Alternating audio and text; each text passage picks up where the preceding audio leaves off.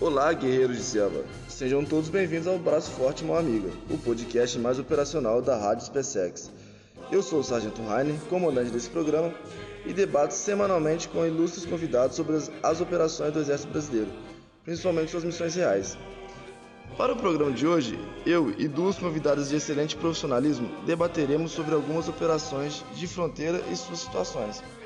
Falaremos também sobre a proteção das, das, fronteiras nacionais e o combate ao crime nessas áreas pela instituição. Também mostraremos a glória e o sacrifício que envolve a vida dos combatentes de fronteira.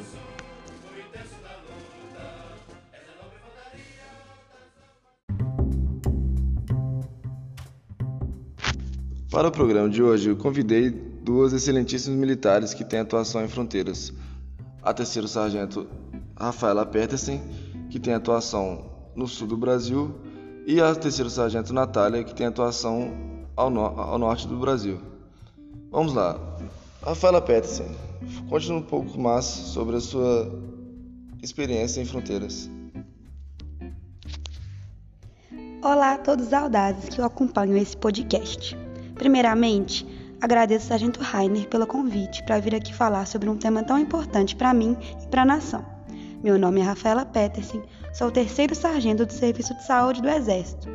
Como o Sargento Rainer já disse, eu sirvo na segunda bateria de artilharia antiaérea, em Santana do Livramento, no Rio Grande do Sul. Lá, trabalhamos no controle das estradas de fronteiras do Brasil, com o Uruguai, e também combatemos o tráfico internacional terrestre. Também fiz parte da Operação Agatha 9, de repressão ao crime transfronteiriço, na equipe de apoio ao combate. Hoje, venho aqui no podcast para compartilhar com vocês um pouco da minha rotina atual e de como foi participar da Agatha 9.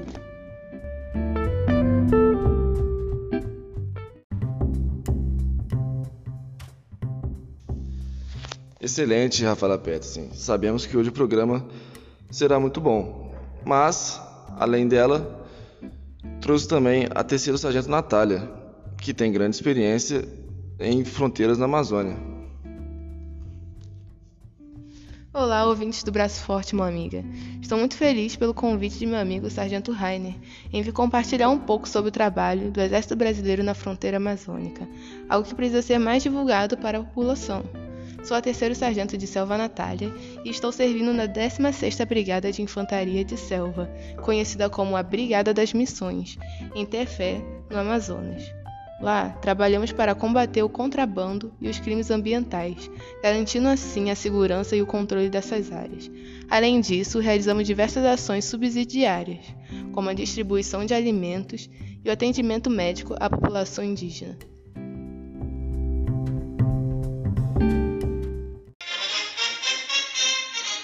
Antes de entrarmos no debate de fato, acho importante a gente fazer uma alusão histórica ao nosso público ouvinte.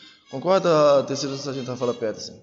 Concordo plenamente, sargento Rainer. É muito importante né, que os ouvintes e todos, todos os brasileiros saibam é, a importância do Exército na faixa de fronteira e como surgiu essa proteção. Perfeito. Os primeiros indícios de um exército brasileiro aconteceram ainda na era colonial, na famosa Batalha de Guararapes, quando, em meio à invasão holandesa, os efetivos portugueses foram, mar foram marcados e formados majoritariamente por brasileiros.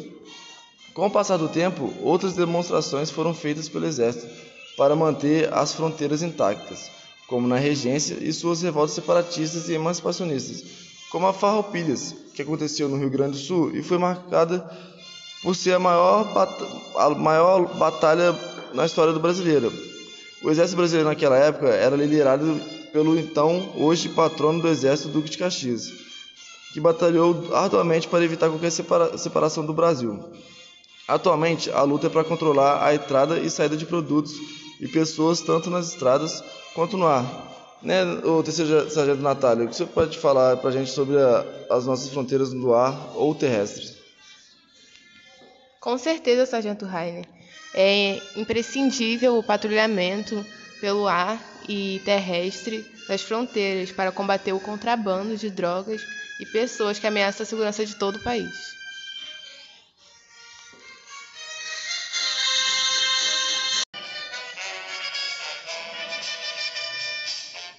Agora, vou falar um pouco com vocês, ouvintes, sobre a proteção dos limites brasileiros no cenário atual.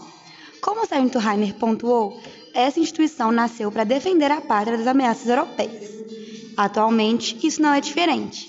Os limites nacionais continuam protegidos pelo Exército. Um exemplo claro dessa proteção é a Operação Ágata 9, operada pelas três Forças Armadas, que são a Marinha, o Exército e a Aeronáutica, e também pelas Forças Auxiliares, como as Polícias Militares e o Corpo de Bombeiros, da qual eu tive a honra de participar. É mesmo? E quando foi essa operação? Conta mais detalhes para os ouvintes saberem dessa operação. Ela aconteceu em 2015 e foi executada pelo Comando da Área de Operações Oeste, na fronteira entre a Bolívia e o Paraguai, se estendendo desde Rondônia até o Paraná, o que dá mais de 4 mil quilômetros de extensão. Uau! Essa operação foi enorme. Excelente. E qual foi o seu papel nela? Pois é, nossa atuação foi bem importante. Eu, como militar da área da saúde, estava na tropa fornecendo apoio aos militares que precisassem de serviço médico e também às populações ribeirinhas da região. Assim, tive a oportunidade de conviver com os combatentes do Pelotão Especial de Fronteira, que é um pequeno agrupamento altamente qualificado e especialmente preparado para atuar na manutenção da ordem dessas zonas vermelhas. A respeito desses pelotões de fronteira, conta um pouco mais sobre os ouvintes, pois muita gente pergunta sobre esses batalhões e pelotões que ficam em regiões fronteiriças. O trabalho desses militares é um trabalho bem específico e não é fácil, porque ele exige a abnegação do conforto da família e de uma rotina tranquila, e eles fazem isso em prol de um bem maior, que é a proteção do país. Os oficiais que entregam esses pelotões, eles deixam de servir em locais de fácil acesso, como capitais estaduais, e integram pelotões em áreas de risco, com poucos recursos e enfrentam dificuldade de acesso. É uma nobre missão, e toda nobre missão exige sacrifício para que seja cumprida.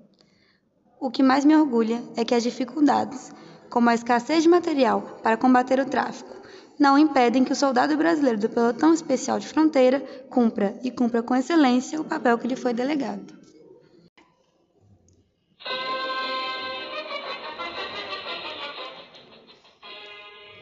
Eu gostaria de falar um pouco sobre o trabalho do Exército nas fronteiras, atuando para a segurança de toda a faixa de fronteira do país garantindo a soberania brasileira em todo o território.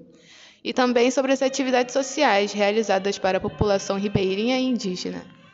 Excelente, vejo que você tem bastante importância na área que você atua. Mas e em relação às missões? Quais missões você realiza, realiza na fronteira?